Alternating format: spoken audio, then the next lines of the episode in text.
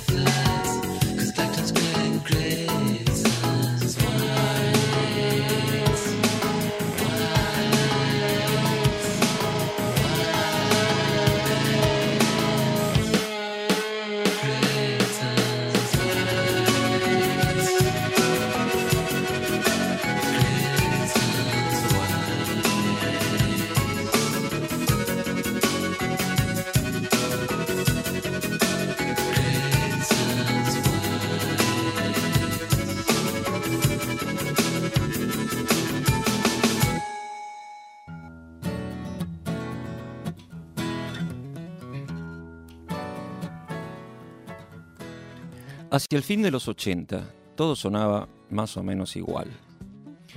El post-punk más oscuro se había estandarizado, dando lugar a bandas que, salvo por un tema o dos, eran bastante olvidables, nada renovadoras.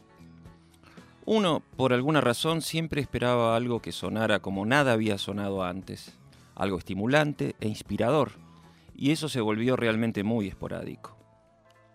Después, con los años, entendería que la experiencia también consiste en no poder evitar verle los hilos a los trucos, de ahí lo difícil de la sorpresa.